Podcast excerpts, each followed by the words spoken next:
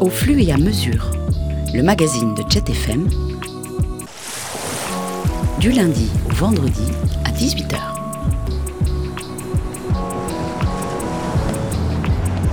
Mercredi, débats et conférences publiques organisées par les partenaires de Jet. Il faut vivre et il faut penser intensément notre époque, la construire et ne pas avoir peur. Et nous ne serons jamais, mais jamais trop en avance. Bonjour à toutes et à tous. Aujourd'hui, au flux et à mesure, vous propose d'écouter un extrait du festival Bruit qui avait lieu à Pollen les 19 et 20 mars dernier à Nantes. Pour l'occasion, les détricoteuses, qui ont une émission sur Jet FM deux vendredis par mois à 19h autour de créations sonores féministes, ont installé un plateau spécial que je vous laisse découvrir. On ne voyait que trop que le prince était charmant. Il n'a pas son égal.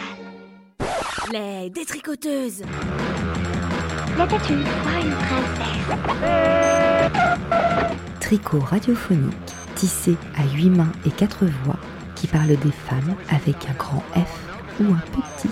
Je poursuivrai mon action avec persévérance, avec détermination, sans me laisser distraire. Il y a trois verbes magnifiques dans la vie, c'est rêver, oser, créer. Les détricoteuses, elles ne font pas que dans la dentelle. Bonjour à toutes et à tous, bienvenue à Pollen. C'est toujours la team des détricoteuses pour le festival Bruit. Je suis Marjolaine, accompagnée de Pascaline et Laure à la technique. Gros dérapage incontrôlé. Et autour de nous, quatre invités Erel Latimier, Émilie Rougier, Jeanne Robet et Claire Veillisset. Leur point commun, la pratique du son. On reviendra sur vos parcours respectifs. Vous êtes toutes des créatrices et vos œuvres s'écoutent. Et c'est d'ailleurs vos créations qu'on a entendues tout à l'heure pendant la séance d'écoute pour ceux et celles qui étaient là. Alors nous, avec les détricoteuses, on a pour habitude de traiter des problématiques féministes, de mettre en valeur des voix, des parcours de femmes, avec une émission thématique et participative qu'on diffuse tous les mois sur Jet FM, le vendredi à 19h. D'ailleurs, Claire, tu as déjà participé en tant que contributrice. Et ce qu'on a voulu avant tout, en vous, invitant, c'est mettre en valeur votre travail. Et c'est l'occasion pour nous d'échanger sur la pratique sonore, la pratique radiophonique et le processus de création. Tu vas voir, c'est des filles géniales. Tu les entends? Je vous précise donc d'ores et déjà euh, quelque chose de très important. On n'est pas là euh, pour euh, comprendre comment on fait de la radio quand on est une femme. On est là pour vous donner la parole, savoir ce qui vous différencie, ce qui vous rassemble aussi, et de permettre au public de découvrir vos identités sonores et la patte que vous mettez dans, votre travail. Donc merci d'être là avec nous. Si le terrain sonore était salissant, on pourrait dire qu'on a les mains dans le cambouis. Et si, les, ondes étaient liquides, on y baignerait nos oreilles, on plongerait dans des vagues ondulées qui nous feraient perdre l'équilibre. Oui, parce qu'on a tendance à dire que le son est invisible, mais le monde des vivants sait ressentir l'invisible, il sait même le mettre en valeur en l'amplifiant grâce à un micro, et pour le comprendre, il faut savoir tendre l'oreille et écouter le silence.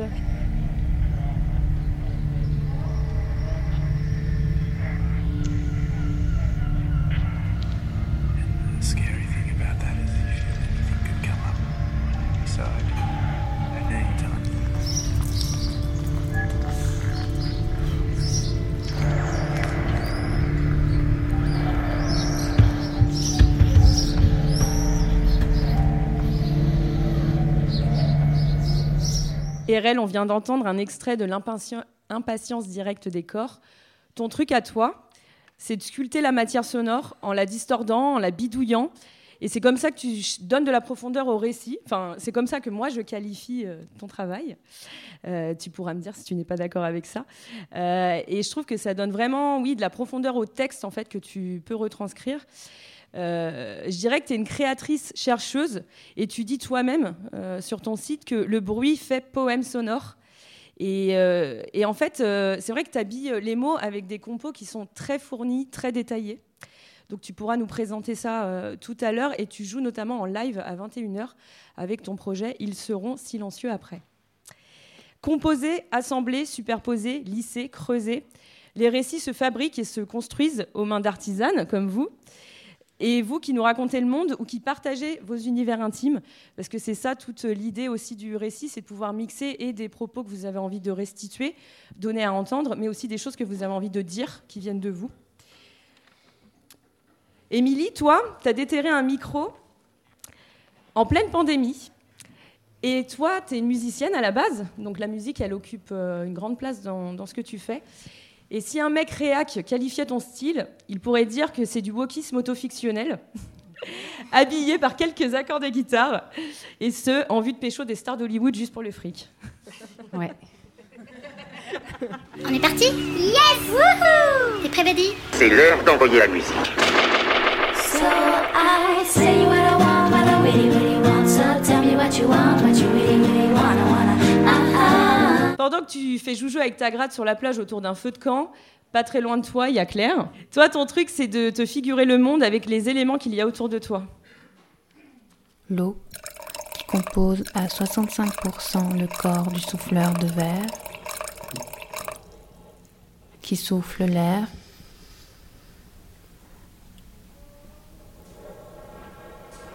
qui alimente la flamme, qui dissout le sable, qui compose le verre que je bois. Tu explores les chemins de tes pensées, de tes souvenirs, de ton environnement. Tu nous embarques sur des routes, notamment jusqu'à Mayotte, où tu as vécu enfant. On parlera tout à l'heure de ton projet le plus récent, sorti sur les ondes de la RTBF, qui s'appelle L'île et ses enfants volcans, et qui a été soutenu par le, le Fonds Gulliver. Et pour finir, Jeanne, on a pu déjà entendre ton travail dans Les Pieds sur Terre, sur France Culture, ou Arte Radio, car tu es l'autrice du Terril Jeune, Cracopolis ou encore Pelle et Râteau. Tu en as parlé tout à l'heure, euh, Julie. Réalisatrice sonore et documentariste, tu aimes particulièrement travailler sous forme de série. En fait, je dis ça parce que c'est pas forcément systématique, mais j'ai remarqué que le format série te plaisait bien. Euh, donc euh, peut-être que tu pourras nous expliquer tout à l'heure euh, ce que ça t'apporte. Pendant la séance d'écoute, on a diffusé deux épisodes de Tombeau ouvert où les protagonistes nous racontent l'histoire de leurs propres funérailles. Le cercueil sera porté par, par six hommes.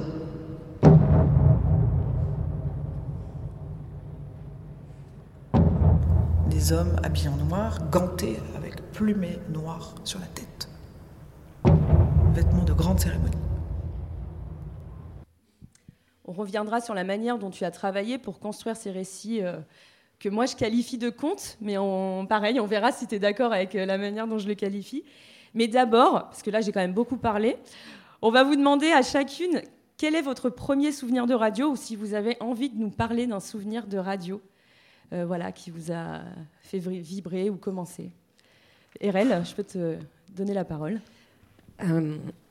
alors du coup, euh, c'est un peu une colle. Je ne sais pas si j'en ai un précisément. Je sais que j'ai des choses vraiment au niveau des, euh, des ondes, des souvenirs vraiment de, passage euh, d'une radio à une autre, et très relié. Tout ça se passe dans une voiture et très relié au son de mon Walkman.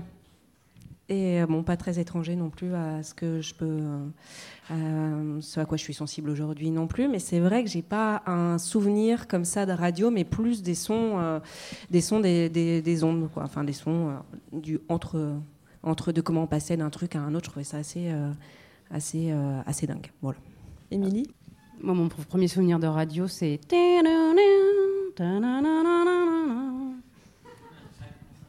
Et c'est Et c'est les infos, euh, France Info. Mon père, tous les matins, et j'entendais la cafetière et tout ça. Il faut se réveiller.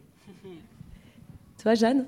Je vais rester aussi sur un souvenir de radio, euh, radio FM, du coup, parce que tu nous as demandé tout à l'heure de réfléchir à ça, donc euh, je me suis concentrée là-dessus. Et en fait, euh, bah, moi, j'habitais dans un endroit où on captait très mal la radio et je voulais écouter Skyrock et j'y arrivais pas. J'écoutais juste, j'entendais juste des, tout petits bouts. Enfin, voilà, j'en- voilà, on captait rien, quoi. Donc c'était hyper frustrant. Et par contre, quand je prenais le car pour aller au collège, on, ils diffusaient dans le car France Bleu Provence, quoi. Donc ça, c'est mes, premiers souvenirs de radio. Je suis pas sûre que ce soit vraiment une source d'inspiration, mais en tout cas, je me suis mangé beaucoup de France Bleu Provence.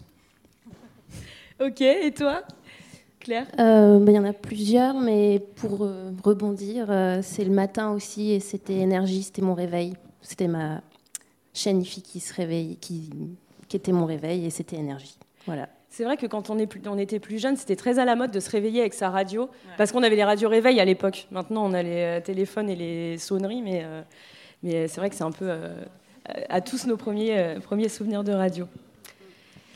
Alors c'est marrant parce que vos souvenirs de radio, j'ai l'impression qu'ils sont au bout du compte assez ressemblants dans la manière dont ils étaient vécus. Pourtant, vous avez toutes des univers euh, sonores hyper différents.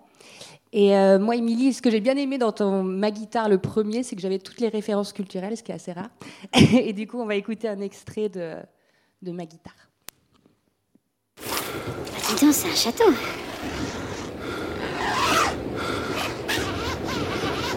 Ça va?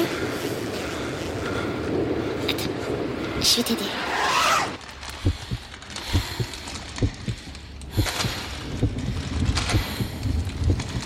Ah. Fait meilleur à l'intérieur. Je suis trempée, moi. Merci. Hmm.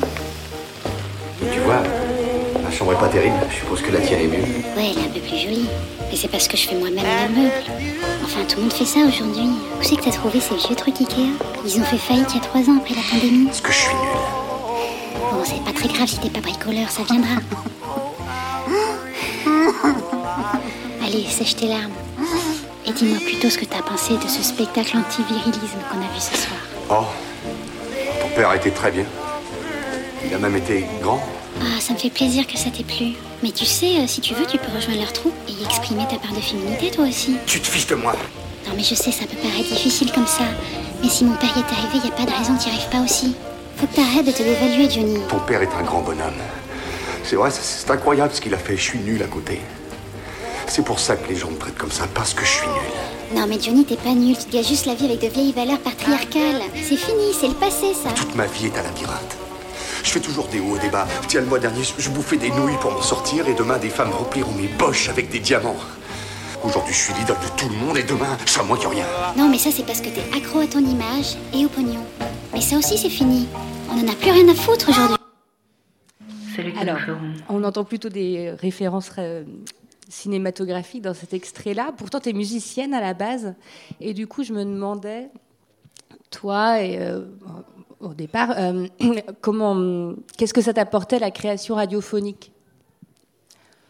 Euh, bah, disons, c'est arrivé en pleine pandémie où il n'y avait plus de, concerts, de répétitions. Puis j'avais aussi arrêté mes groupes de musique. Euh, donc, ce que ça m'a permis, c'était un peu de, réaliser des choses qui étaient impossibles dans la vraie vie, comme euh, discuter avec Patrick, qui donc m'accompagne depuis que j'ai 7 ans. Et j'ai remarqué qu'en fait, il me suivait depuis toujours. Quand je faisais de la gym, j'ai fait de la gym en sport-études et Dirty Dancing était la musique que je choisissais pour faire mes enchaînements de gym. Quand ma sœur a passé son CAPES de sport, je lui dit bah, prends Dirty Dancing, puis je te fais ta choré. Euh, j'ai été DJ pendant 10 ans, je mettais toujours Time of My Life à un moment donné. Euh, Point Break est, la- est le film qui m'a donné envie de faire la chute libre, du surf. Euh, donc, euh, C'est un peu une thérapie, quoi. Ouais, voilà, je me suis dit, bah, pff, là, tu as bientôt 40 ans, tu cherches toujours Patrick Swayze partout, dans tous les hommes que tu rencontres et tout. Enfin, il- en plus, il est mort, enfin, euh, ça, ça- ça n'arrivera pas. Il faut régler quelque chose. quoi. Et euh, du coup, la fiction permet euh, tout ça, et du coup, av- d'avoir une discussion avec, euh, avec lui en, en 2021. euh, et en imaginant, euh, du coup, là, c'était euh, pendant la pandémie que j'écoutais vraiment be- beaucoup Bruno Latour. Je ne sais pas si vous avez écouté Bruno Latour pendant la pandémie, mais je croyais qu'on allait sortir de là avec un, un nouveau monde et qu'on allait tous bien réfléchi, qu'on allait arrêter de faire de la merde. Et du coup, euh, cette fiction me permettait d'imaginer qu'IKEA n'existait plus, euh, qu'on vivait dans un monde où le patriarcat n'existait plus, tout ça. Donc ça fait beaucoup de bien. Surtout que c'est très solitaire, on a le cas sur les oreilles, on est dans ses créations et on, croit à ce nouveau monde euh, qu'on s'invente. C'est pas mal. Et vous, les filles, du coup, votre façon de voir la création radiophonique, puisque vous êtes aussi musicienne. RL, tu peux y aller. hein.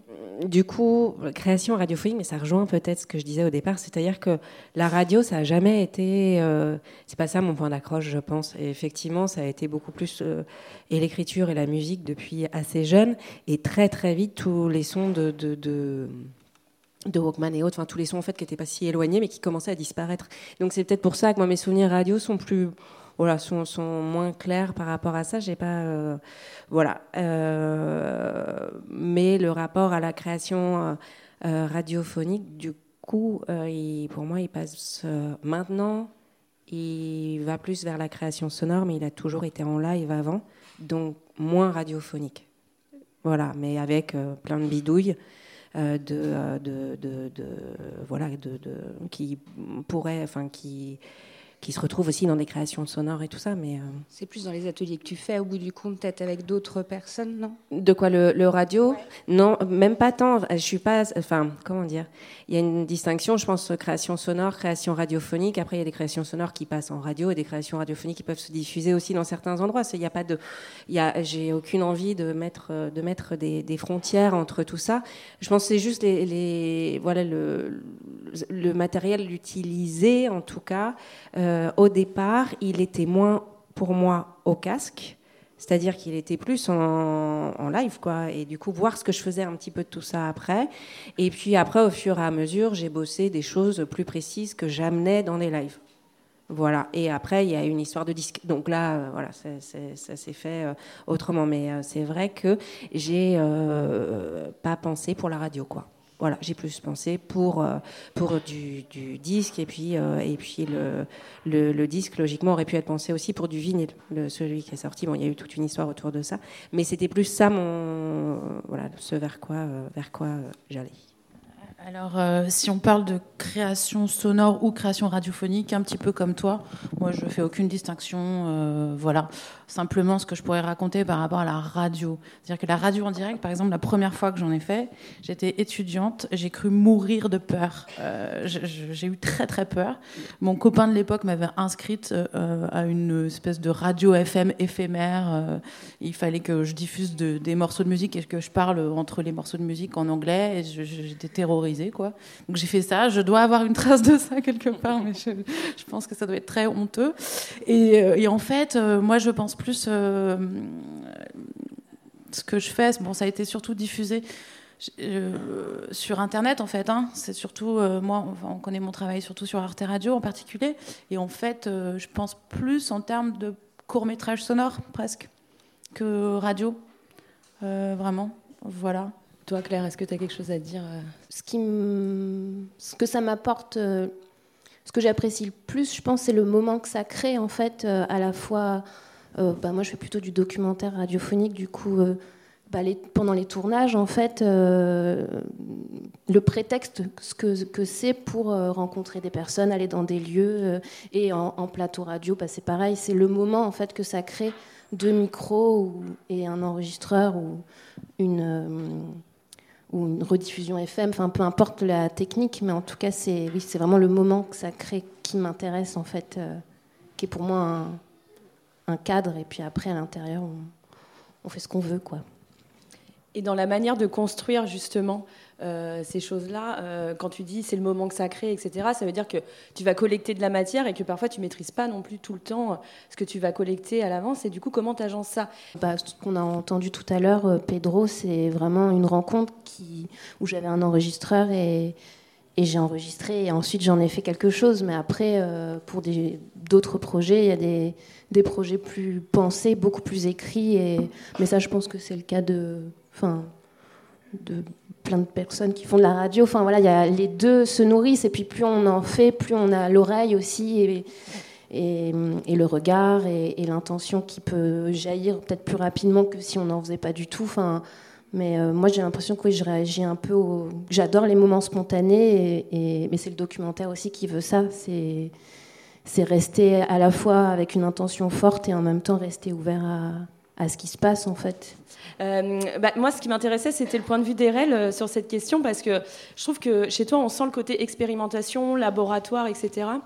Euh, et donc, je voulais savoir comment tu crées tes ambiances, comment ces bidouilles-là, enfin tout à l'heure je parlais de bidouilles, qu'est-ce qui t'amène à faire ça? Tu as parlé de live aussi, donc est-ce que c'est le moment qui fait que ça crée le son? Est-ce que tu as déjà des projections sur ce que tu veux faire Euh, comment, comment tu travailles? Euh, je travaille euh, à partir de d'enregistrements sur des cassettes principalement. Je travaille sur le lien entre l'analogique et le numérique et c'est ça qui m'intéresse principalement. Enfin, si qui me Et du coup, j'ai pas mal de cassettes qui sont préparées où je sais que j'ai des choses dessus, je sais à peu près identifier ce que j'ai, des enregistrements que j'ai pu faire. Euh, après, je travaille, enfin après en live, bah, les dictaphones ils morflent quoi. Donc euh, du coup, euh, j'en ai, ça fait. D'ailleurs, je fais un appel si vous avez des dictaphones chez vous. Avant, c'était hyper facile d'en trouver quand j'avais 18 ans, et là maintenant, faut payer un bras en fait pour trouver un dictaphone. Donc, euh, donc voilà, et comme bah, ils vieillissent et puis que je les utilise et que je, euh, voilà, ils ont d'autres sons, c'est très chouette avant de mourir, quoi. Ils ont toute une vie de, de, de devenir autre chose avant de mourir. Donc là, j'en ai trois qui sont morts hier. Ça a été, euh, ouf, voilà, j'ai j'ai refait un inventaire hier. Voilà, donc je, je, je, je sais pas, je vais aller au docteur du dictaphone, je pense dans pas longtemps. Un nouvel épisode de Tombeau ouvert. euh. Voilà, c'est ça. Ils pourront te parler. Et euh, voilà, et donc euh, du coup, mais après, ce qu'il y a, je fais juste un petit retour en arrière par rapport à la manière dont j'ai procédé, c'est que j'ai toujours euh, beaucoup écrit, et euh, voilà, et puis en fait, dès mes 13, 14, 15 ans, j'étais qu'avec des gens qui faisaient de la musique. Bon, moi, je continuais à écrire, mais je pouvais pas faire la même chose qu'eux, quoi. Donc, euh, donc voilà. Puis on a commencé, euh, on a commencé à, à faire des trucs entre musique et euh, et, euh, et euh, écrit, enfin voilà, euh, écriture où je pouvais lire, etc. C'était franchement pas bon. Et après, euh, on a, enfin, on écoutait beaucoup de musique euh, XP. On a organisé beaucoup de concerts, etc. Ça s'est nourri au fur et à mesure. Et puis, euh, ma voix, c'était pas mon gros kiff non plus. Donc, euh, du coup, euh, j'ai commencé à utiliser les Walkman, que voilà, qui, qui, qui faisaient un peu la suite avec. voilà, de Jean-Jacques Goldman. Du coup, je pouvais passer un peu à, à- à mes- ma voix à moi, mais c'est qui était un peu bidouillé, quoi, parce que c'est pas la même voix, donc c'est pas, c'était moins terrifiant. Et, euh, et puis, je trouvais que ça accompagnait plutôt euh, le, le- certaines dramaturgies de texte. Ou, euh, voilà. Puis après, j'ai pu voir toutes les accélérations qu'on peut faire, que, tout le mécanisme qu'il y a à l'intérieur et comment on pouvait utiliser ça comme un, un petit instrument. Quoi.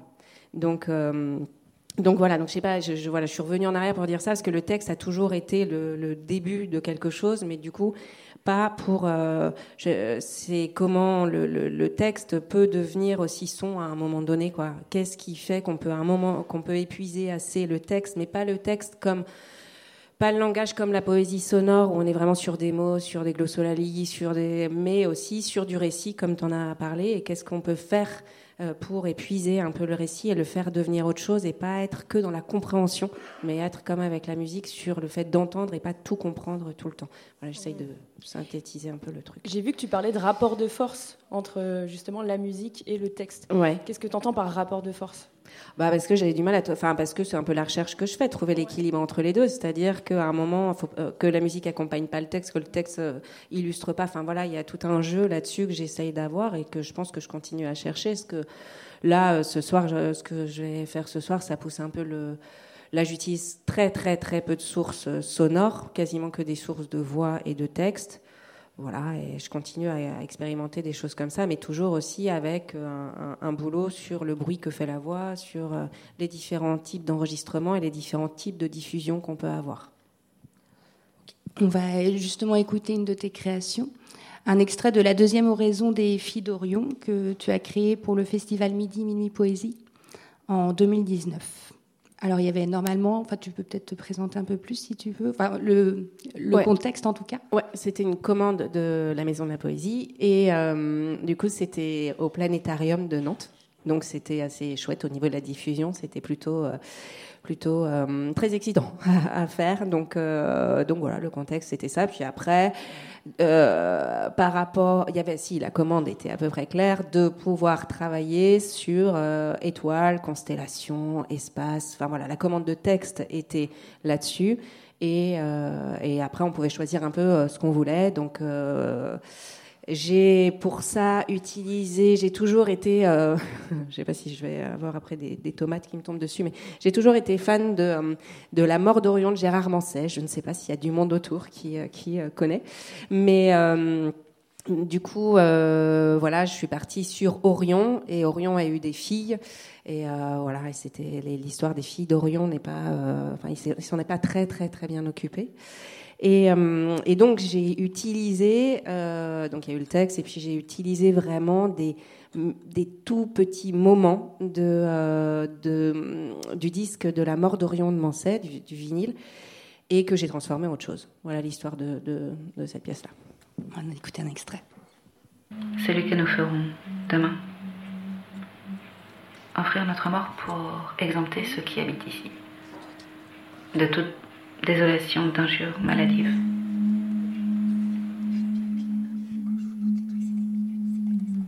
Faute d'un autre endroit, nous serons, et à nouveau, de la race d'Orion. Nous ne serons donc jamais inoffensives, quitte à n'appartenir qu'à la catégorie des femmes infâmes. Ah, parce que c'est de cela dont il est question de ce qui colle à nos, à nos peaux obscures d'expatriés. Impossible alors de ne pas racheter un honneur que nous n'avions pourtant jamais perdu. Vous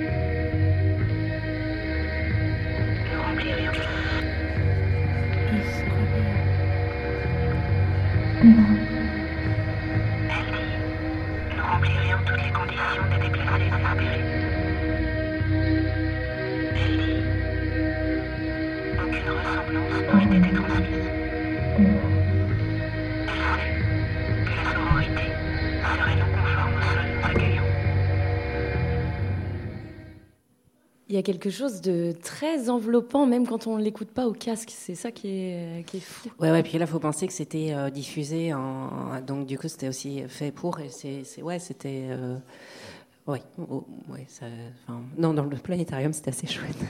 Ben ouais, ouais, c'est et ces expériences-là, c'est cette matière. euh, là, ça t'a donné envie de parler des filles d'Orion, mais euh, qu'est-ce qui va faire que tu parles d'un texte plutôt qu'un autre? Est-ce que euh, des fois, tu tombes sur un texte et tu dis ah ça, j'aimerais bien pouvoir essayer de l'exploiter et en faire quelque chose, quelque chose de sonore Les textes des autres, non. Mais du coup, j'utilise, je vais utiliser certaines choses dans mes textes à moi. Mais par exemple, euh, si euh, sur sur le disque L'impatience directe des corps, il y a donc trois. Là, il y a eu une diffusion d'une des pièces, mais euh, en fait, il y a eu trois écritures euh, au moment de, ce disque-là. Il y a eu une écriture d'un livre, en tout cas d'un écrit assez long, qui s'appelait La Béatitude des Hordes, d'où le texte est issu de ça. Euh, l'écriture du disque et puis l'écriture, j'étais en train de terminer une thèse en sociolinguistique et donc j'ai beaucoup lu euh, quelqu'un qui s'appelle Erwin Goffman et euh, qui a du coup écrit un livre qui s'appelle Stigma et, euh, et c'est sûr qu'il y a certains euh, textes euh, qui sont euh, très inspirés de certaines parties de textes qui sont très très inspirés de de, de Goffman par exemple. Donc euh, et oui du coup ça m'amène euh, ça m'amène à vouloir en faire quelque chose ouais. Donc euh, Je, pense que là, sur euh, la prochaine, je pense que ça va être. euh, Enfin, c'est même sûr, j'ai déjà un peu utilisé sur, euh, sur vraiment un titre qu'elle avait, et, mais c'est sur Judith Butler, par exemple. Donc, voilà. Ok. Et là, tu as parlé du rapport au langage. Ça ça t'a nourri, justement, d'avoir pu étudier la sociolinguistique. De... Qu'est-ce que ça t'apporte dans ta création? Bah, je pense que tout est en fait lié depuis que depuis très très longtemps. J'ai bossé l'écriture, après j'ai bossé euh, la lecture avec la musique et, euh, et euh, la matière sonore plus texte de manière générale. Euh, j'étais en lettres et après j'ai été en sociolinguistique parce que le langage m'appelle sur plein de choses, en tout cas me, me questionne sur plein de choses et ce qu'on peut en faire. Voilà, quel, quel effet il peut avoir aussi. Et moi, ça m'intéresse aussi de vous poser la question, dans vos parcours euh, tous euh, différents, euh, qu'est-ce que vos parcours individuels apportent à votre parcours de créatrice sonore? Émilie, peut-être que tu peux commencer, parce que toi, la musicienne... ben, je crois que ce qui s'est passé est un peu un malentendu parce que je voulais apprendre la guitare tout simplement et je me suis mis à faire des reprises et je l'ai trouvé un peu, un peu toute seule. Je savais pas comment. euh, je voulais vraiment les faire entendre à mes amis et je les ai habillés et ça a fait, euh, ça a fait ça. Donc c'est, c'était pas du tout prévu. Donc je sais pas comment nourrir. Enfin, mon parcours de musicienne est toujours présent dans. Mais c'est tellement frais pour moi comme expérience. J'ai vraiment aucune expérience en radio. J'ai jamais euh, et une quelconque formation. Je me suis pas trop intéressée non plus à comment on fait techniquement pour que ça se passe bien et tout ça. Donc, euh, euh, je fais comme quand je faisais des maquettes pour mes, groupes, sauf que ça devient des, créations euh, sonores. Et je sais pas quelle. Tu écris l'histoire et après tu bidouilles autour. En fait, est-ce que tu écris un texte et tu bidouilles autour ou est-ce que tu les, allers-retours, ils se font tout le temps quand tu crées des... Mais vu que euh, c'est vraiment parti de, de, rien cette histoire, euh, le, premier épisode, euh, bah, j'ai vraiment créé au- autour du morceau de guitare que j'avais fait. Euh, je fais venir Patrick sur un malentendu, pareil, et puis et puis Bruno aussi. et alors après, je me suis dit, bah, le deuxième épisode, qui va être je me suis dit qu'il fallait qu'à chaque fois, je, je discute aussi avec un, un penseur, un sociologue, un philosophe, une philosophe, une, écri- une écrivaine que- qui m'inspirait, qui me faisait du bien à l'instant T. Et euh, donc pour le deuxième épisode, j'ai un peu réfléchi, alors que le premier, pas du tout. C'était plus euh, ce qui venait. euh, et le troisième, encore plus. Enfin, plus ça va, plus je me prends la tête parce que ça devient sérieux, mais à la base, ça ne l'était pas du tout. ouais, c'est le côté exploration, en fait, qui t'a amené à Ouais. créer ça. Mm. Et euh, toi, euh, Claire, euh, tu as étudié la géographie, si je ne me trompe pas. Et je trouve que dans ce que tu fais, y a- la notion de territoire ressort beaucoup. Donc, c'est pas anodin. Oui. Est-ce que c'est quelque chose que tu recherches ou est-ce que c'est factuel? Mm, Non, non, je le recherche pas nécessairement. bah, je pense que c'est des, oui, c'est des affinités, des, et puis peut-être des manières d'a- d'a- d'aborder d'autres questions, mais par ce biais-là, en fait, par la question du, du lieu, du territoire, euh, de l'environnement au sens premier, quoi. Qu'est-ce qui nous entoure et qu'est-ce qu'on en fait, qu'est-ce qu'on, comment on le regarde, comment on en parle, euh, comment on le vit, etc. Et tu fais aussi de la vidéo Un petit peu. Euh, quel lien tu fais avec ta pratique du son? Est-ce qu'il y en a un ou est-ce que c'est des choses que tu différencies complètement? C'est pas une question piège. hein, Non, euh, non, oui, non, non, mais je réfléchis. C'est vrai que je Euh. me posais la question en fait euh, par rapport à ta pratique vidéo parce qu'en fait euh, euh, c'est surtout en préparant la table ronde que je me suis rendu compte que tu faisais de la vidéo. Je, t'identifiais vraiment euh, en tant que créatrice sonore et je me suis dit tiens euh, est-ce que euh, finalement euh, euh, par exemple quand tu travailles sur tes vidéos euh, est-ce que c'est plutôt le son qui va faire que tu mets des images dessus ou alors euh, Ah, je- non, je pense pas. Enfin, quand on fait de la vidéo, je pense que les, les deux sont forcément liés et il n'y a pas quelque chose qui vient avant l'autre. Enfin, en tout cas, puis j'ai pas assez d'expérience dans la vidéo euh, pour. euh, mais j'ai pas l'impression, en tout cas, que le, son ait une place euh, avant l'image quand je fais de la vidéo. Et, je pense que je fais de l'image aussi parce que j'ai appris à le faire euh, dans la formation que j'ai suivie au Créadoc, euh, où c'est en deux ans, et la deuxième année, il y a de l'image. Et, d'ailleurs, au départ, j'allais au Créadoc pour, euh, pour l'image, enfin pour l'année de, cinéma. Et, finalement, j'ai plus continué euh, en radio, mais euh, bah, je pense qu'il y a des choses qui, s'y prêtent plus aussi. Enfin, je pense qu'il y a quand même euh, l'image, c'est pas mal quoi qu'on quoi qu'on dise. Et, mais c'est un tout autre travail. Enfin, voilà, c'est vraiment. Et toi, Claire, quand tu fais tes cré- quand, dans tes créations, il y a beaucoup en fait les paroles des autres et qui sont en lien aussi avec toi, tes paroles. Quand tu, quand tu penses faire quelque chose, une création sur un thème, est-ce que tu écris en avance déjà ce que tu vas faire ou est-ce qu'en fait au bout du cours tu te laisses beaucoup porter par ce qui est dit et ce qui est fait? Quel est le lien avec le, ton texte et ce que ce qu'en disent les autres? Euh, bah, quand j'écris, j'écris, j'écris pas forcément des textes qui vont être dits, mais en fait, quand j'écris, c'est mes idées, ce que j'ai envie d'explorer, pourquoi. Enfin, c'est plus euh, pour faire avan- avancer une réflexion, quoi. Euh, Il y aura pas forcément à la fin ma voix ou un texte. Enfin, c'est pas. Je pense qu'on a tout un petit problème et tous un problème avec notre voix.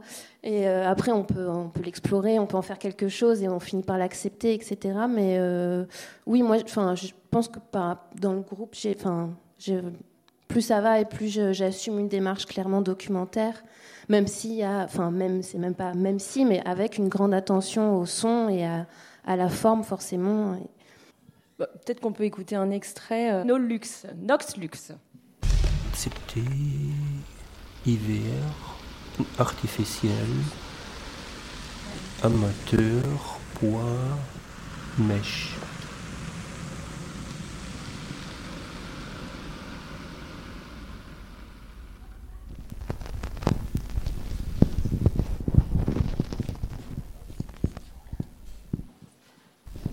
Alors, on, croit faire une mise en scène et tout d'un coup, c'est la lumière qui s'impose et qui donne une direction à laquelle on n'a pas songé.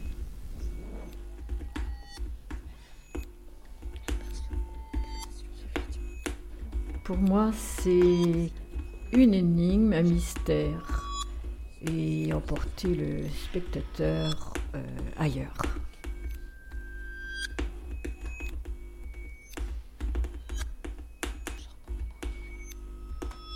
Alors, quelle photo je vais prendre Euh, Je fais surtout de la photographie sans appareil. Donc c'est dans des Donc, toilettes Photogramme publiques. ou chimigramme, lumenprint, des choses Euh, comme ça. Il y a une sorte de, de monstre, de chevelure qui, dire, qui sort d'un évier en fait, et qui colonise comme ça tout, tout l'espace de faïence blanche. Amateur. Voilà, j'ai pris les photos, il y avait un contraste comme ça entre sorte de, de- de boule de poils viscérale vraiment et euh, le côté très ascétique de la faïence, le, le blanc, les tubes fluo, etc. Ça fait presque référence à un corps euh, décapité, démembré et le- le- le- les coulures du, du- du révélateur qui, qui semble de faire un ombre. Et euh, j'arrive à retranscrire un truc qui, moi, m'intéresse, qui est le rythme. Le rythme dans l'image. Essentiellement que des verticales et un petit peu de ciel, un peu de sol, mais surtout des verticales. Ce qu'on vient d'écouter, tu l'as fait avec euh, Anneline Drocourt, c'est ça? Euh, Ici le- présente. Ici présente. et qui était sur le geste de photographier. Euh, tout comme dans Pedro, je trouve qu'il y a un point commun entre les deux, c'est le fait que tu, tu trouves le rythme dans, dans ce que font les gens, dans le travail des gens, et toi tu utilises ce rythme-là pour après le mettre dans tes créations. Je ne sais pas si c'est moi qui, ou si vraiment il y a un espèce de truc comme ça, un rythme de la vie que tu essayais de donner dans tes créations. Voilà. C'est gentil en tout cas, ça me plaît vachement. Mais euh, bah euh, oui, enfin c'est- ça rejoint ce que je disais juste avant, euh, que hum, tout en ayant une démarche documentaire, il y a une grande attention. euh, À la enfin moi ça vraiment oui, la façon dont les gens parlent euh, est presque tout autant import- enfin autant importante que la de- que- ce qu'ils disent en fait. Et comme là je suis en train de bafouiller, euh, par exemple, ça parle. Euh, Mais toi, ouais. t'es pas musicienne à la base? Pas vraiment. Ouais, non. voilà, c'est ça. Bah, c'est une manière de me venger. C'est intéressant ce que tu dis. Je trouve que ça fait écho à de nombreuses questions qu'on t'a posées sur Cracopolis, notamment toi, Jeanne, sur euh, le côté euh, euh, comment t'as fait cette voix, il raconte super bien les histoires, comment le côté musical, comment ça t'a donné envie de l'intégrer, etc. Arrête-moi si je me trompe, mais dans ce que j'avais entendu de ton témoignage, c'était de dire, mais en fait, il, parlait tellement bien, il racontait tellement bien son histoire que je l'ai laissé raconter son histoire et moi après je me suis adaptée et j'ai, enfin voilà, je l'ai restitué un peu euh, tel quel, enfin à partir de ce que lui avait dit quoi. Et je trouve que ça fait écho un peu à, à ce qu'elle Mhm. vient de dire. Bon, alors, faut dire aussi que Cracopolis, je l'ai fait en 2014 et moi, ça fait quand même euh, presque 20 ans que je fais du documentaire sonore, de la création sonore. Et en fait, bon, c'est Cracopolis. Après, je ne sais pas si ça parle à tout le monde, mais Peut-être que tu peux représenter en deux mots. Oui, alors c'est une série euh, autour d'un gars qui est euh, fumeur de crack et qui raconte euh, sa vie et surtout, enfin, qui parle, qui, décrit presque à la manière d'un sociologue euh, le milieu du crack de bas en haut, des grossistes aux consommateurs, et qui a une voix que je qualifierais vraiment d'exceptionnelle, un charisme dingue, voilà. Donc on tombe pas souvent dans sa vie sur des personnages. euh, enfin c'est une personne évidemment, mais c'est tout de suite un personnage. C'est quelque, enfin il, a à la fois euh, quelque chose d'extrêmement puissant et rare à raconter. Et une manière de le raconter, sa voix, c'est un, instrument de musique. Donc, euh, faire du, du montage dans ces cas-là, c'est vraiment euh, ultra agréable. Donc en fait, il est extrêmement monté, contrairement à ce qu'on pourrait imaginer, parce que comme il est très éloquent, on pourrait se dire que c'est comme ça qu'il parle dans la vraie vie. En fait, moi j'avais très envie qu'il devienne vraiment un personnage de fiction. Et du coup, c'est quand même très monté pour qu'il devienne le plus possible un, personnage. Euh, je suis pas sûre d'être en train de répondre à ta question, mais en fait, euh, je l'ai quand même. euh, j'ai uniquement mis de la musique et c'est de la composition musicale. Je me suis fait aider. Enfin, j'ai travaillé avec des musiciens. Moi, je suis pas musicienne, mais si je l'avais fait plus tôt, plus jeune, j'en aurais fait des tonnes. Je suis sûre que j'aurais mis plein d'autres sons. J'aurais déjà, j'aurais certainement voulu mettre des sons un peu réalistes, et je pense que ça aurait été une très mauvaise idée, parce qu'en fait, euh, à travers la qualité de son témoignage, on entend, on, entend tout. Donc, il fallait vraiment que la musique apporte une touche de poésie et pas qu'elle soit là en appui illustratif de ce qu'il raconte. Je crois que, enfin, moi, je suis très attentive à ça, et c'est aussi avec le temps à essayer de vraiment pas faire des choses illustratives en- quand je fais de la création sonore par rapport au récit de la voix, mais à essayer de créer un deuxième niveau de, compréhension, d'imaginaire. Voilà. Mais en, en grosso modo, pour, pour faire le lien aussi entre ce qu'on a entendu tout à l'heure, euh, Tombeau ouvert, et, ce dont je parle, la Cracopolis, le, le point commun, c'est que quand même très souvent, j'essaye de, à partir de témoignages documentaires, de tendre vers la fiction. Je trouve que dans Tombeau ouvert comme dans Cracopolis, de toute façon, on n'arrive pas à savoir à un moment donné si ça a été écrit et que c'est des, et que c'est des acteurs ou des actrices, Ouais. ou si en fait c'est des témoignages que tu du coup t'as monté. Mais c'est ça, en fait, c'est des témoignages et t'as. Après, c'est le dispositif aussi. Là, dans Tombeau ouvert, je demande aux gens de se projeter dans un moment euh, hypothétique qui va arriver, mais euh, je leur demande de, de l'imaginer. Donc, ils sont obligés de faire le récit de. ce- Alors, en plus, comme c'est c'est pas. hum, c'est- on parle de rituel funéraire, c'est du coup, je, les oblige à faire euh, le bilan de ce qu'ils pensent que les autres ont été. Donc, euh, du coup, forcément, on est dans un truc euh, totalement fantasmé. C'est le dispositif aussi qui fait que les gens vont davantage tirer vers la fiction. Je leur, je leur demande pas de justifier les raisons pour lesquelles ils veulent que le, les gens soient habillés comme ci ou comme ça. Donc ça laisse toute la place euh, aussi à, à l'auditeur de s'imaginer pourquoi ils, ils- ils- ils font ce récit. Ouais. Est-ce que tu leur as fait écrire la voix? Non. Parce que la manière dont il la restitue, tout à l'heure je parlais de conte, euh, c'est vrai qu'on a l'impression qu'il raconte une histoire euh, comme s'il l'avait écrite, quoi. Non, alors pour euh, resituer, donc j'ai fait un appel à, témoignages. J'ai eu pas mal de témoignages. Je disais simplement racontez le récit de votre euh, enterrement, vous fixez la date et puis vous me racontez euh, ce que les gens ils vont manger, écouter comme musique, qu'est-ce qu'on va cuisiner, voilà.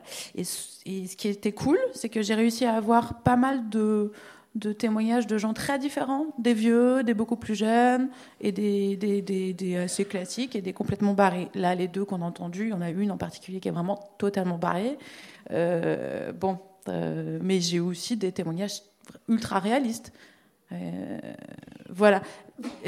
Et, Et toi, tu tricotes après à partir de leurs témoignages, oui, du oui. coup, parce que et donc que non, mais je leur avais pas du tout demandé de travailler trop en avance parce que sinon ça allait enlever. euh, donc elles savaient, les- enfin les personnes savaient ce qu'elles, le, le- le jeu quoi, le- la règle du jeu, mais euh, non pas trop, euh, parce que je voulais garder un peu de, un peu de, un peu de fraîcheur. Mais c'est vrai qu'on a l'air de croire que c'est très écrit, mais c'est aussi parce que c'est très monté. Et en fait, il y a beaucoup, beaucoup d'heures d'enregistrement et je, je- j'enlève beaucoup, beaucoup, beaucoup.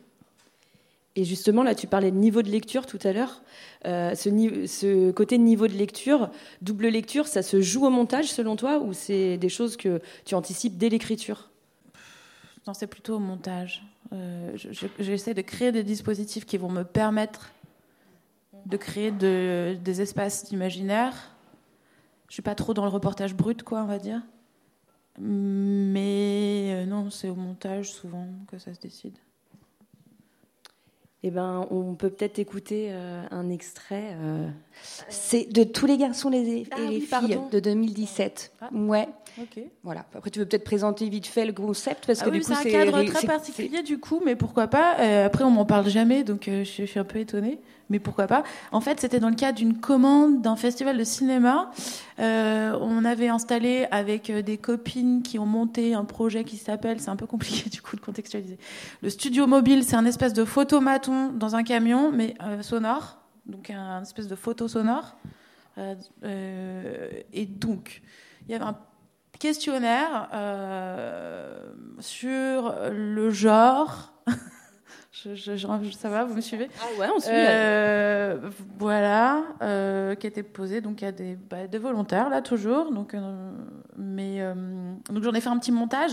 Mais si, si vous voulez, euh, c'est pas tout à fait un travail. euh, ça- ça- c'est un, un travail de, de commande, quoi. euh, voilà, dont je suis contente, hein, mais euh, dont on me parle jamais parce que c'est pas tout à fait un travail d'auteur, quoi, d'autrice. Cette cabine. Qu'est-ce qu'on fait dans ce boîte? Le studio mobile. On se croirait un peu dans une caravane de voyantes. C'est comme un photomaton. Une photomatone. Mais avec des micros. Mais avec des micros. Ça pousse à la, à la confession, on a envie d'en savoir plus sur soi ou sur l'autre. T'avais des idées de questions ou tu voulais utiliser les cartes? La question, c'est te souviens-tu de la première fois où tu t'es aperçu que tu étais un garçon ou une fille? Oui, je me souviens. Ah, C'était dans la baignoire. euh, je prenais mon bain avec mon frère. Et j'ai vu qu'il avait un zizi, et pas moi. Et j'ai demandé à ma mère euh, quand est-ce que le mien allait pousser. Elle m'a dit jamais. Et je me souviens avoir été super triste. mais le premier souvenir que j'ai, c'est quand à la maternelle, il y a une fille qui est tombée amoureuse de moi et qui n'était pas comme moi. Et donc je me suis dit qu'on était des opposés et qu'elle, si c'était une fille, moi j'étais un garçon. Il y a les garçons qui ont une- un zizi Ouais. et les filles ont une zézette. Mais, mais à part ça? Quand j'avais peut-être 5 ou 6 ans, j'étais un peu terrifiée quand même à l'idée d'être une fille parce que je me suis dit, mince, tu vas devoir euh, être enceinte un jour et tu vas devoir accoucher. Et je me disais, ouais, en même temps, si tu étais un garçon, tu devrais faire le service militaire et puis tu devrais aller à la guerre et tu pourrais mourir.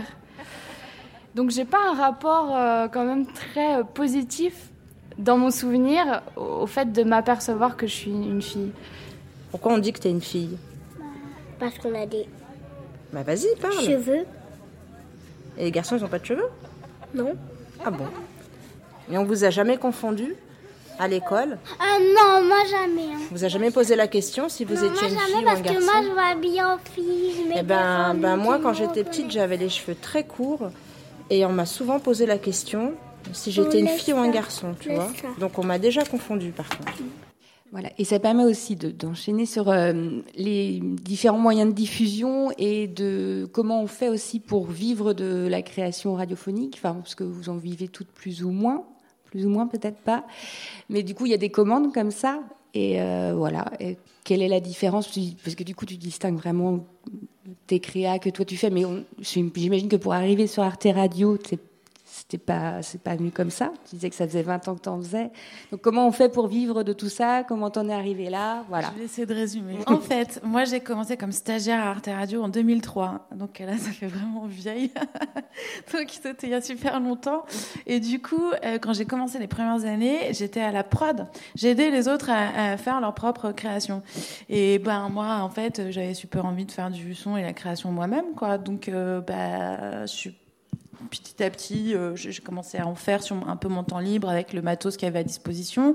Et puis j'ai fini euh, par partir d'Arte Radio et à retravailler Arte Radio ponctuellement quand euh, j'avais des, bah, de, quand j'avais des envies de réalisation. Donc de temps en temps j'ai des commandes Arte Radio, mais c'est assez rare. La plupart du temps c'est moi qui propose à Arte Radio ou à France Culture. Bon là c'est les deux radios principalement de services publics pour lesquels je travaille, mais donc parfois je réponds aussi à des à des appels à projets artistiques. Par exemple, le tombeau ouvert, c'était euh, au 104. J'ai eu beaucoup de chance parce que pendant six mois, j'étais payée avec une bourse pour euh, faire ce projet. Donc euh, c'est hyper euh, chouette quoi. Après euh, ces conditions-là sont, sont, quand même pas courantes. Donc euh, voilà, ça arrive de temps en temps d'avoir des aides comme ça avec des, des, bourses, des résidences. Et sinon donc des commandes. Et puis j'ai un travail secret alimentaire. Vous voulez savoir ce que c'est? Oui. j'écris j'écris des audio guides. Ça paraît hyper ringard, mais j'écris des audio guides en ce moment. J'en écris un sur le château et les remparts de Carcassonne. Et en fait, comme j'ai pas fait d'études d'histoire ou d'histoire de l'art, je suis hyper grand public et ils aiment bien mon écriture parce que je sais euh, un peu mieux que ceux qui sont très historiens écrire pour les oreilles. Et du coup, surtout, euh, quand un conservateur euh, me parle, je détecte tout de suite les mots trop compliqués qui vont pas être compris par euh, le grand public. Donc j'essaye de déringardiser l'audio guide. je pense qu'on va pas retenir ça de mon travail plus tard. Euh, c'est pas pour pas. la postérité, mais c'est pas mal parce que ça me fait un espèce de tapis d'intermittence, on va dire, de tapis de, de revenus qui me permet de euh, choisir plus librement les documentaires sonores que je vais faire où je suis plus impliquée en tant qu'autrice et du coup pas me mettre trop la pression parce qu'il faut pas euh, Enfin, euh, clairement, on gagne pas très bien sa vie. Enfin, ou alors il faut en faire beaucoup et, par exemple, enchaîner plein de pieds sur terre ou enchaîner plein, euh, bah, c'est pas évident, quoi. Euh, du coup, euh, on a l'impression de bâcler. Moi, j'aime bien tout monter moi-même. Par exemple, les pieds sur terre, le fonctionnement, c'est que généralement, on fait juste on, en tant que producteur. C'est comme ça que France Culture appelle les auteurs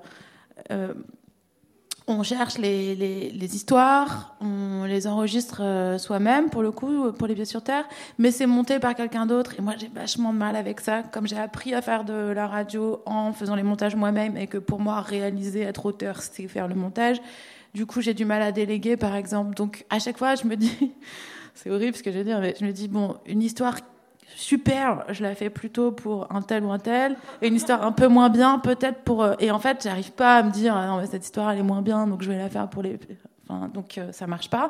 Donc je peux faire que quelques. Euh, vous, vous me suivez, je peux pas en faire beaucoup à l'appel parce que c'est frustrant. Donc je préfère faire mes audio guides cachés, secrets ringards.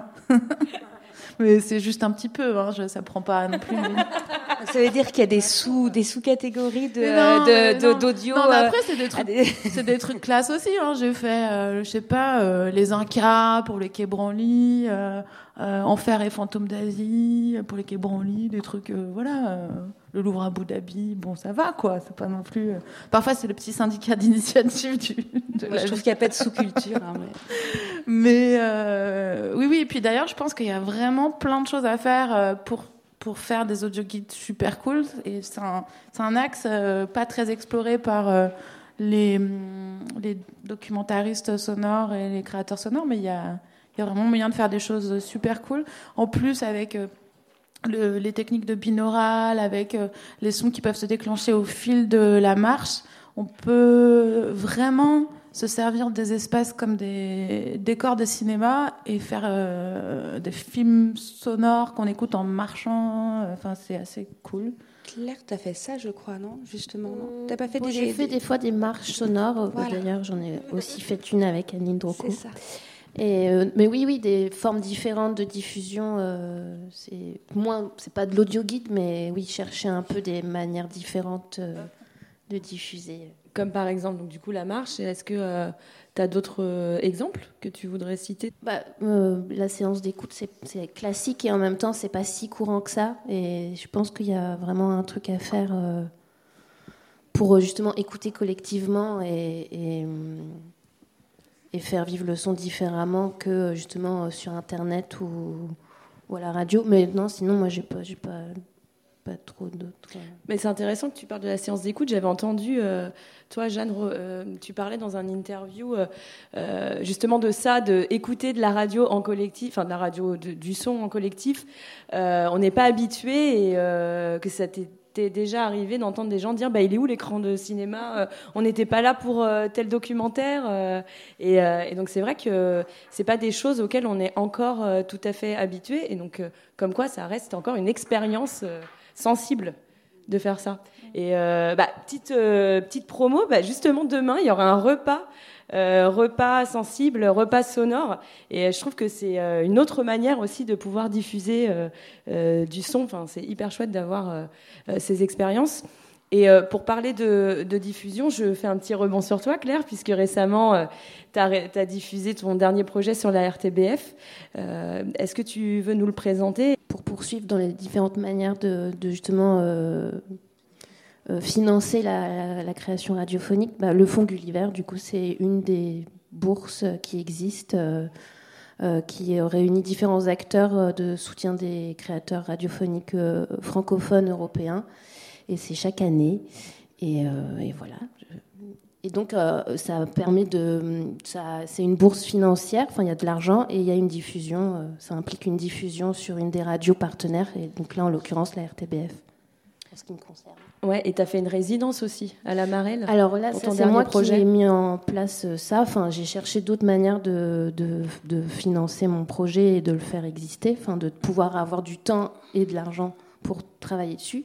Et c'est un lieu à Marseille qui s'appelle la Marelle, qui est plus un lieu d'écriture, euh, de littérature, mais là qui ont accueilli mon projet. Euh, qui est, un, qui est, un, peu différent de ce qu'ils font d'habitude, mais ouais, bah oui, oui, j'ai des, des, ateliers, pas qu'avec des enfants d'ailleurs. Euh, avec des adultes et il y a des résidences, il y a, y a différentes manières et je, n'ai pas à l'intermittence. Donc, euh, en effet, c'est, c'est vraiment trouver euh, plein de moyens différents pour justement, au final, pouvoir se concentrer sur des projets sur plusieurs années ou qui nous tiennent davantage à, cœur.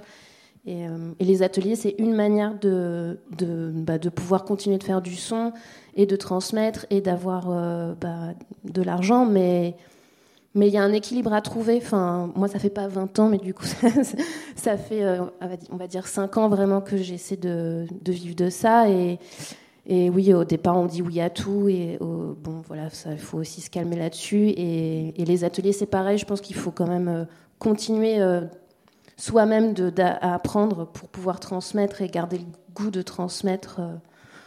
La résidence, c'est encore une fois, c'est du temps et, de l'argent et parfois aussi des regards extérieurs, des retours. Enfin, c'est vraiment du temps. Et, là, en l'occurrence, c'est moi. En fait, euh, normalement, c'est un carnet de résidence qu'il faut tenir. Donc, comme c'est des écrivains en général qui sont accueillis, bah, ils écrivent, ils publient euh, sur Internet. Et donc là, moi, c'est moi que je me suis dit, bah, je vais faire euh, des petites capsules sonores pour essayer de mettre à l'épreuve aussi des idées que j'avais auparavant euh, de montage en fait. Juste essayer, commencer euh, à mettre les mains dans, euh, voilà, dans la matière. Dans le cambouis, comme je disais tout à l'heure.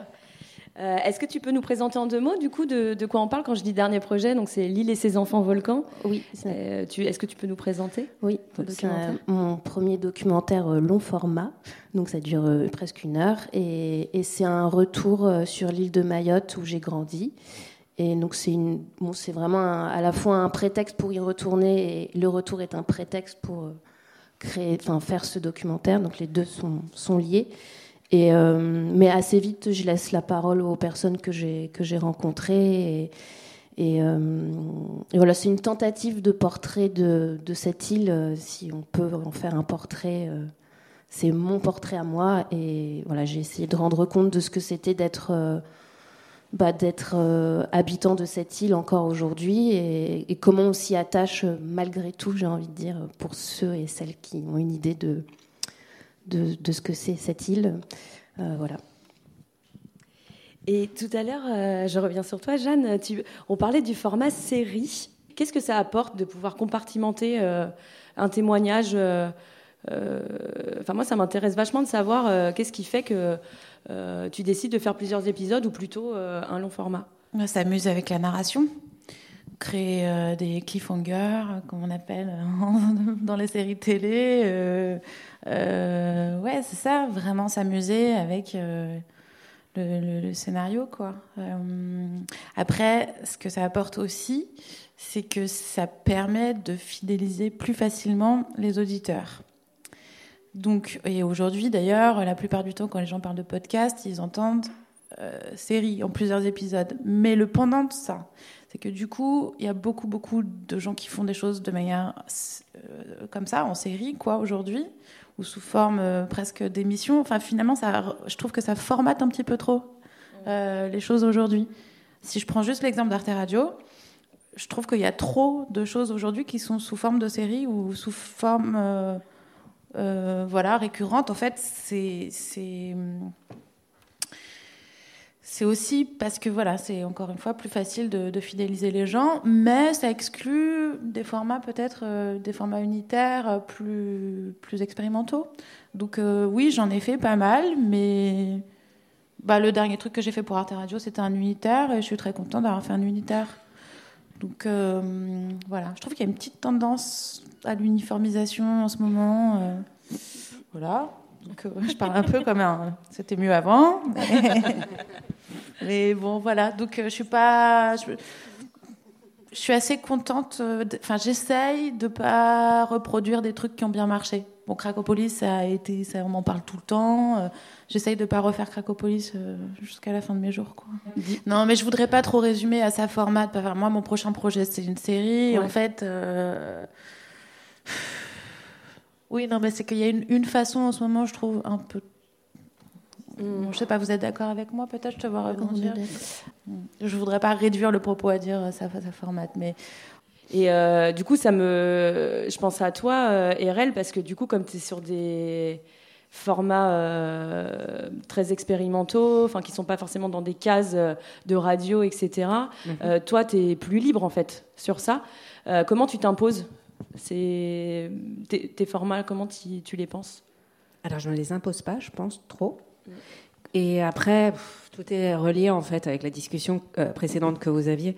C'est-à-dire que, que euh, moi, j'ai décidé très tôt de ne pas de faire exactement ce que je voulais, comme je voulais au niveau artistique, écriture, musique, son, et que du coup, eh ben, il y aurait plein de boulots secrets.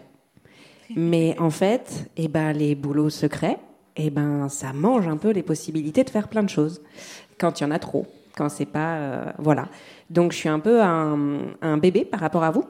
J'ai toujours fait, euh, j'ai toujours fait en à côté, puis on a organisé beaucoup. j'ai toujours été aussi dans l'organisation de concerts et dans l'échange aussi avec beaucoup de musiciens par rapport à tout ça. J'ai beaucoup euh, voilà, jouer en à côté, créer en à côté, euh, enfin le soir tard, etc., ou dans des moments euh, assez assez speed, ce qui fait que j'ai pas non plus une surproduction hein, de, de, de, choses.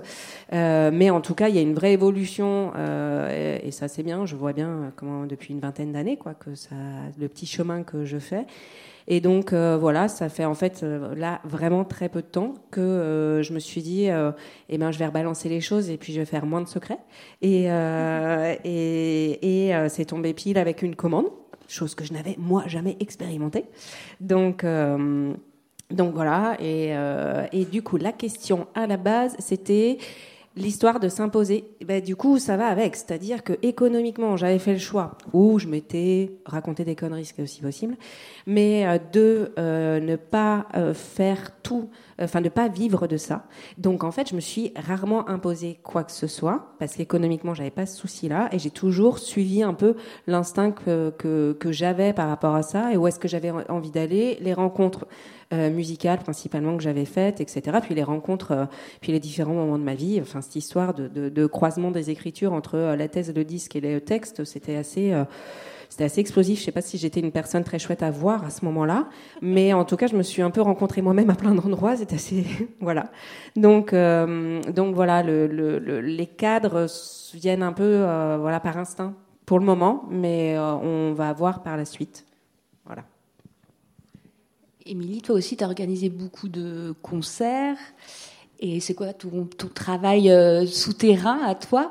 Euh, bah, c'est toujours lié, à la musique.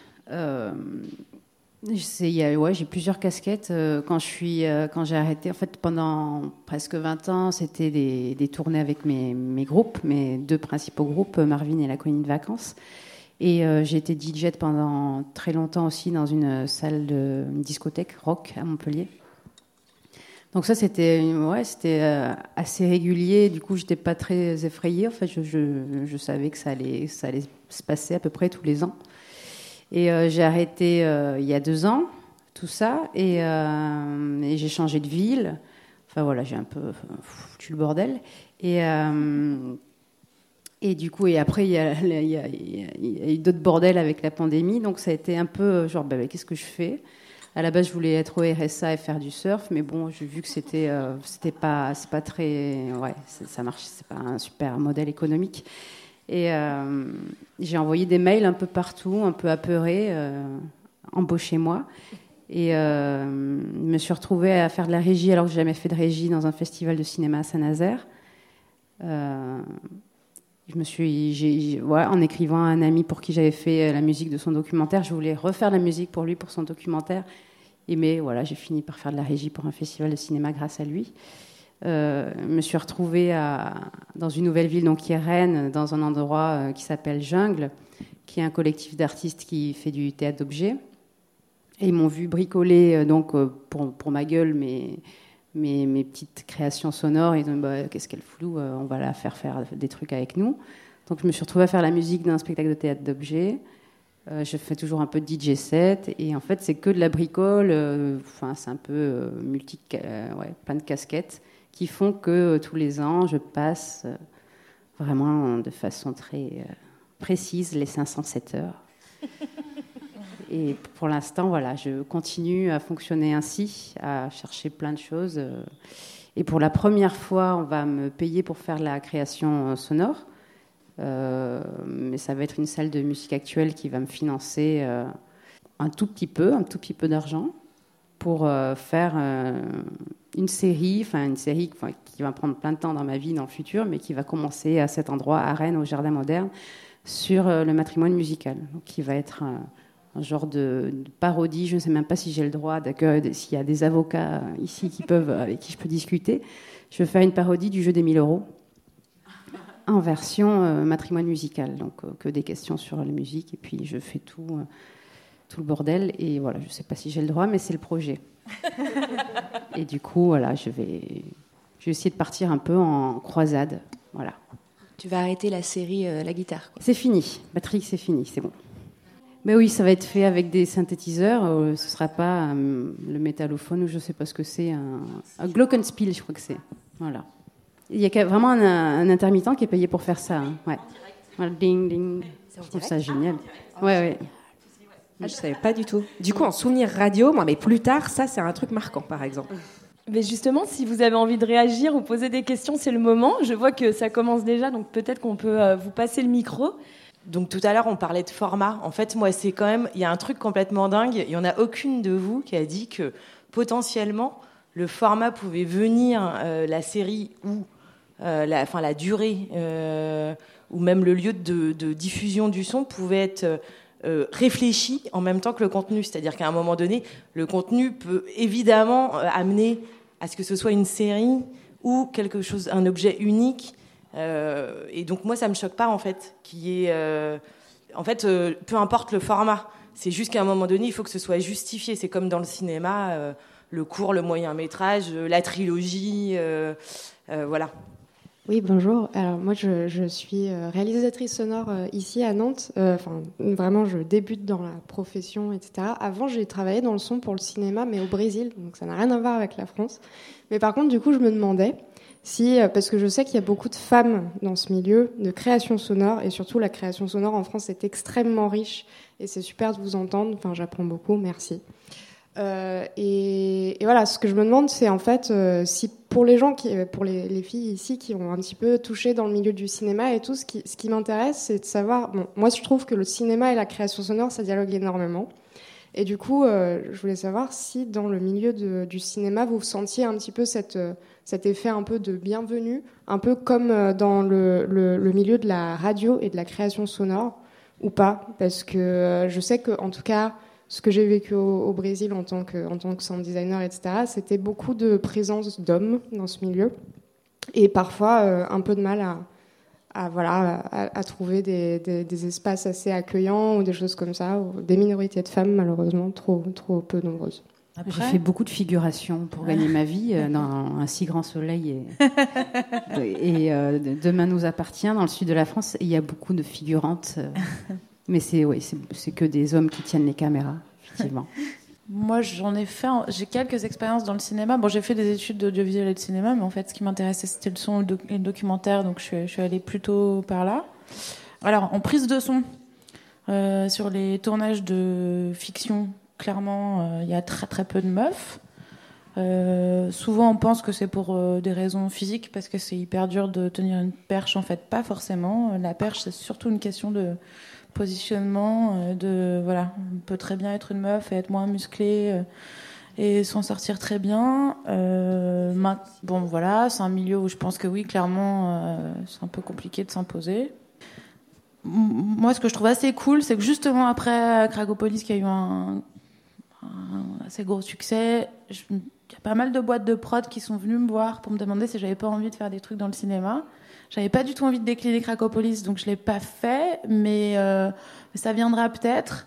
Et je trouve ça assez cool que ça vienne, euh, qu'il commence à y avoir une forme de reconnaissance pour euh, pour notre travail, parce que le son dans le cinéma, c'est quand même le parent pauvre.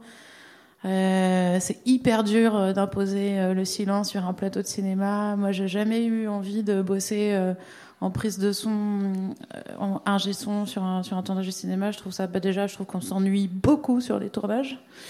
Et, et puis alors, le son, ouais, c'est vraiment le. Donc c'est plutôt, je pense que, ouais, si je faisais du son dans le cinéma, ce serait plutôt en post-prod, quoi. Où là, il y a vraiment moyen de s'éclater. Euh, en montage son sur des fictions. euh, voilà. Je pose cette question aussi parce que pour l'instant, on n'a aucune, aucune sound designer qui a gagné un Oscar ou un César ou quoi que ce soit. Enfin, en tout cas, beaucoup de monteuses sont, mais par contre, des mixeuses ou des choses comme ça, des gens. Enfin, c'est très difficile encore de voir beaucoup de femmes euh, qui accèdent à ces postes-là parce que malheureusement, il y a encore Mm. beaucoup, beaucoup, beaucoup, beaucoup d'hommes. Bah, du coup, après, euh, Émilie, voir euh, ce que toi tu as comme retour, mais moi ça me fait penser, je connais pas du tout le milieu du cinéma, mais c'est juste sur euh, la phrase de dans la création sonore, c'est assez féminin. Et en fait, c'est vrai, sonore radiophonique, c'est assez féminin. Et moi, je crois que j'y suis, j'ai débarqué là-dedans il y a pas très longtemps, en fait, découvert un peu ce milieu-là il y a pas très longtemps. Ce qui est sûr et certain, c'est qu'à bidouiller, du coup, euh, depuis que j'ai quoi, euh, quand même 16-17 ans, et puis maintenant je suis beaucoup plus vieille, euh, j'ai toujours, et puis à organiser des concerts beaucoup, donc je sais pas si toi ce que tu as, après on est dans, dans le milieu musique expé, etc. Putain, trouver des meufs. euh, donc du coup, moi-même jouer, je jouais qu'avec des mecs, où je, et euh, et il y a un côté euh, très bien, c'est pas, enfin en fait je me suis pas posé la question pendant très très longtemps, mais au bout d'un moment on s'est dit, on veut des filles quoi, on veut des filles au festival, on veut, et alors là, on a commencé la recherche. Et euh, du coup, c'est-à-dire qu'il faut un acte volontaire. On n'est pas que sur euh, le, le sensible, ce qui nous plaît ou pas, euh, voilà. Bah, avec des exceptions, hein, bien sûr, mais en tout cas, c'est pas foison. Donc, ça me fait juste penser à ça, ce côté. quand je suis arrivée, quand j'ai vu un peu le côté plus création sonore radiophonique, j'étais là, ok, là, là, c'est, ça accueille différemment. En tout cas, il y a effectivement plus de place pour les nanas à cet endroit-là. Peut-être que je sais pas, il y a moins de risques ou de menaces euh, qu'on soit là, j'en sais rien. Mais euh, en tout cas, euh, les 15 premières années à organiser des concerts et à, bidouiller, et ben j'ai pas croisé beaucoup de filles. En tout cas, dans les milieux, de musique dans lesquels moi j'étais. C'est pas forcément pour tous, mais en tout cas, je parle de ce que je connais. Même expérience dans la musique rock, noise, euh, bourrine, velue. Il n'y avait pas beaucoup de, femmes, je, sais pas, je les comprends aussi. Après le côté bidouille, c'est vrai que je ne sais pas, est-ce que c'est euh, déjà euh, joué euh, dans l'enfance? Est-ce que la passion pour le matos, par exemple, est quelque chose que je, trouve chez peu, de femmes? Et beaucoup chez mes copains Enfin, vraiment, parler de matos, de. Pardon. mais- par contre, les choses bougent beaucoup et pour rechercher. Euh, Euh, bah, pour parler de la musique, euh, je sais pas, je crois que Me- MeToo fait quand même beaucoup de choses depuis, que, ça a explosé. Euh, il va y avoir un annuaire bientôt, euh, c'est une asso qui s'appelle Shisetso et euh, qui est en train de recueillir, en fait, de faire un annuaire énorme de, des techniciennes, des musiciennes, pour que ce soit accessible en ligne pour euh, justement, euh, enfin, à fond, voilà, les femmes font le travail pour que ce soit accessible à tout le monde, euh, de pouvoir euh, programmer un groupe de, filles, pouvoir f- demander à une technicienne de venir faire le son et tout ça. Mais c'est vrai que ouais, moi, dans, ma pratique de musicienne, euh, même quand on enregistrait des, albums, euh, je pense qu'on se tournait euh, plus volonta- volontairement vers un ingénieur du son. Je pense qu'on avait même plus confiance dans ses compétences. Euh, on se disait pas non, ce serait bien que ce soit une femme. Et peut-être que la confiance va avec le fait que tu as plus entendu leur travail et forcément, bah, Oui, et puis même, j'ai une culture euh, masculine, j'ai été misogyne, euh, et je, je me déconstruis pe- petit à petit, mais... euh, grâce à Patrick. Ouais, grâce à ma rupture avec Patrick. Et puis, euh, c'est vrai que, que- qu'elle arrivait dans le milieu de, du coup, de la création sonore, je vois vraiment beaucoup plus de femmes que dans la musique. Enfin, je suis allée au Festival Longueur d'onde pour la première fois cette année. Bah, il y avait beaucoup plus de nanas que d'hommes. Et, euh, mais après, j'ai lu un bouquin, enfin, j'ai lu un article dans Mediapart sur justement euh, toutes les créatrices sonores qui se faisaient exploiter euh, et qui étaient en CDI chez Binge Audio et qui, étaient, enfin, qui faisaient des burn-out. Ça faisait sens aussi avec le fait que ce soit hyper féminin. Enfin voilà, je sais pas trop. Jeanne, tu voulais réagir Par rapport à ce, que tu viens de dire, on allait plus facilement vers des hommes en gestion euh, parce que plus de confiance. Moi, je rebondirais sur, je me souviens bien d'une nana euh, qui était notre formatrice à l'INA pendant une, un stage que j'avais fait euh, de, de prise de son parce que moi, j'avais pas de formation technique, donc j'ai eu besoin à un moment de euh, voilà, j'ai appris sur le tas. euh, je me suis acheté euh, des micros, mon agra et tout ça, mais j'ai eu besoin à un moment de consolider vraiment des connaissances techniques. Et elle, c'était une ingé de concert en façade, donc c'est vraiment typiquement le genre de métier qui est vraiment super masculin.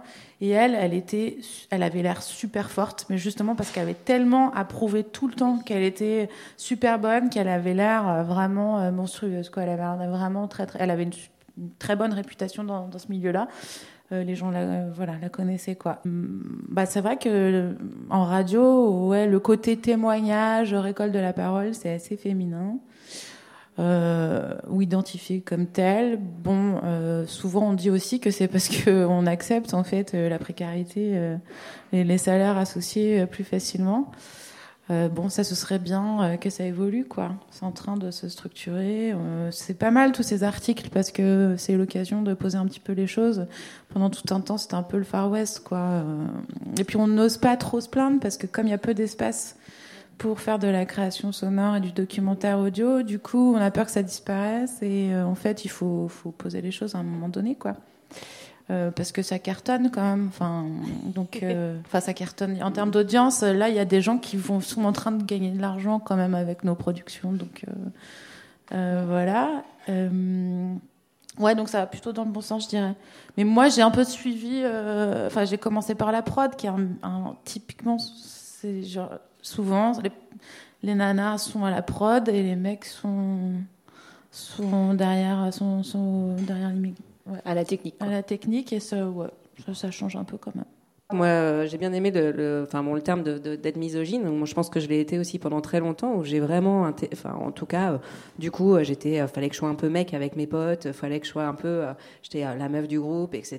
Et du coup, au lieu de, de de, de, de, de chercher à être avec d'autres filles, bah, il y avait un côté où du coup je valorisais vachement le fait d'être euh, d'être avec cette majorité qui me permettait de faire ce que j'avais envie de faire. Ça s'appelle le syndrome de la Schtroumpfette. Ouais, voilà, ouais, ouais, ouais.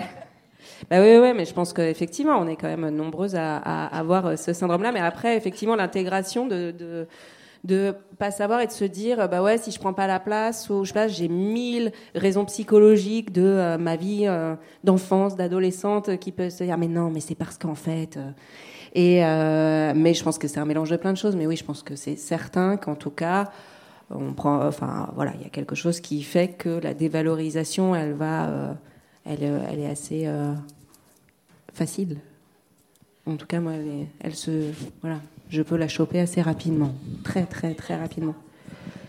Oui, et puis moi, pour me, enfin, me concernant, je pense que c'est un mélange de autoflagellation et, et égo surdimensionné. Ouais. Ça, ça balance un peu entre les ça deux. va avec, hein. Ouais, ça va avec. Mais ouais, je pense que c'est important de le dire, quoi. On s- s- en tout cas, là, on s'arrête pas. Et effectivement, ça, c'est vachement, c'est vachement important. Exactement, tout à fait. Ouais, moi, pour, euh, j'ai l'impression que je me, je m'autoflagelle de moins en moins. Et euh, Bravo. Merci.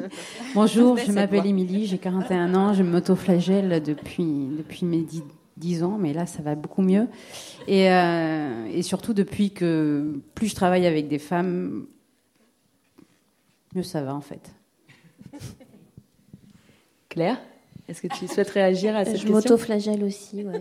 Euh, euh, Non, mais ce que pour enfin rebondir sur ce que tu disais, oui, ça nous, enfin des fois si ça permet juste de se dire, bah en fait pourquoi tu fais les choses et parce que si on s'autoflagelle, c'est qu'on considère que c'est pas assez bien ce qu'on fait et si on considère que c'est pas assez bien ce qu'on fait, c'est qu'on attend qu'on nous dise que c'est bien ce qu'on fait, enfin et bah oui, forcément c'est toujours mieux de, de dire que c'est bien ce qu'on fait, mais après oui de toujours euh, se rappeler pourquoi on on fait telle chose et à, à chacune des étapes quoi. Enfin ça fait un peu développement personnel ce que je dis mais mais c'est vrai enfin de remettre aussi euh, de pas forcément attendre à tout prix la validation ou le, le truc la reconnaissance mais de voilà de se rappeler que c'est un tout un cheminement. Bah merci beaucoup les filles hein. merci à tout le monde Vous êtes toujours sur euh, Jet FM dans Au flux et à mesure. Vous venez d'entendre une émission spéciale des détricoteuses enregistrée lors du festival Bruit à Pollen en mars dernier. À suivre dans un instant, Pensée locale, un programme mutualisé de la FRAP, la Fédération des radios associatives des Pays de la Loire. Cinq minutes après, ce sera l'émission littéraire Je suis venu vous lire. Bonne soirée sur Jet.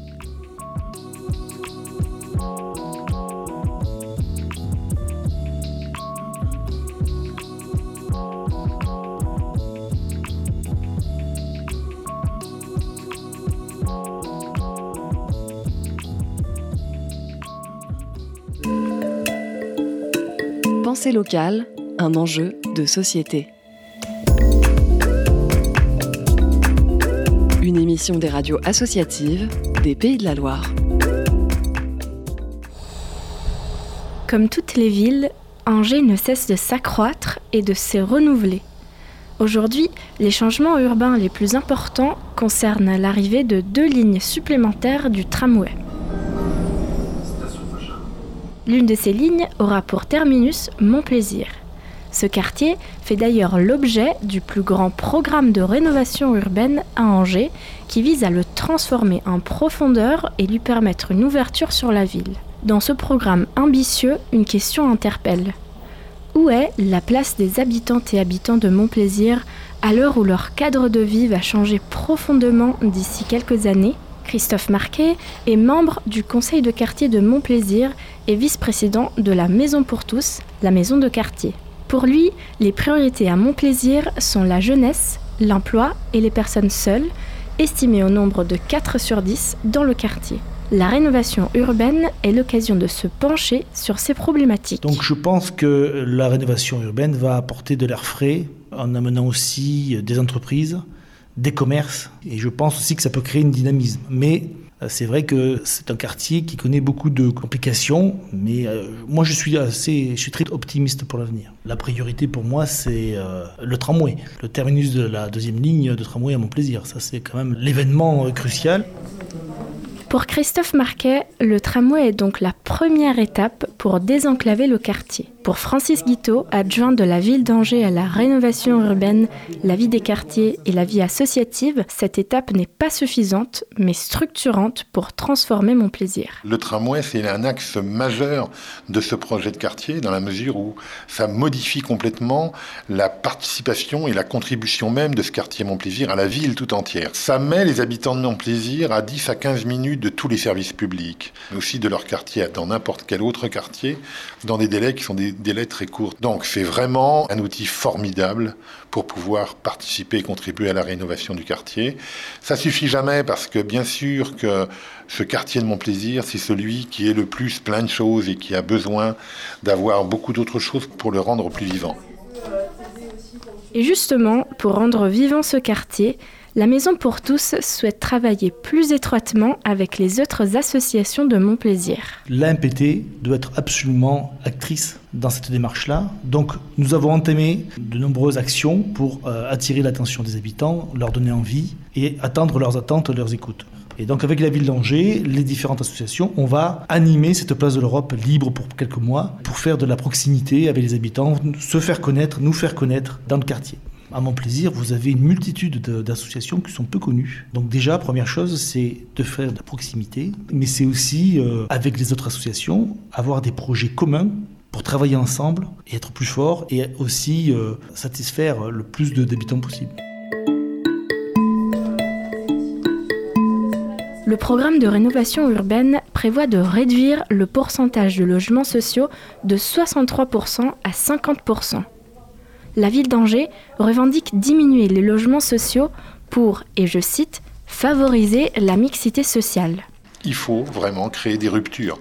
Et pour créer des ruptures, il faut démolir des immeubles locatifs sociaux et mettre à la place des immeubles d'accession à la propriété ou des résidences privées, quelque chose qui mette finalement le quartier dans la situation de pouvoir accueillir des populations différentes et nouvelles qui viennent avec euh, probablement des niveaux de revenus euh, moyens un peu supérieurs, effectivement, mais qui vont apporter aussi des habitudes de vie, qui vont venir un petit peu euh, eh bien, mixer cet ensemble de fonctionnement et de comportements collectifs la rénovation urbaine n'est pas une bonne nouvelle pour tout le monde. C'est-à-dire qu'il y a des gens pour lesquels c'est douloureux de constater qu'on démolit leur immeuble qui représente finalement l'histoire de leur vie. On utilise par exemple le quartier du Grand Pigeon, qui est un quartier euh, voisin de Montplaisir, et on reloge pas mal au Grand Pigeon des gens de Montplaisir parce qu'ils vont retrouver là-bas des gens avec lesquels ils ont grandi, avec lesquels ils ont vécu un ensemble de choses. À travers le programme de rénovation urbaine, mon plaisir va devenir plus moderne et donc attirer de populations plus aisées qui vont faire augmenter le coût de la vie. C'est pour cette raison que les instances de proximité comme le conseil de quartier et la maison pour tous ont un rôle clé à jouer. Elles pourront accompagner les habitantes et habitants dans cette grande transformation pour faire en sorte que tout le monde s'approprie les nouveaux espaces du quartier, pour les vivre et les rendre vivants tout en évitant l'écueil de la gentrification. C'était Pensée locale, un enjeu de société. Une émission de la Frappe, la Fédération des radios associatives en Pays de la Loire. Un reportage de Sophia Pavanini pour Radio Campus Angers.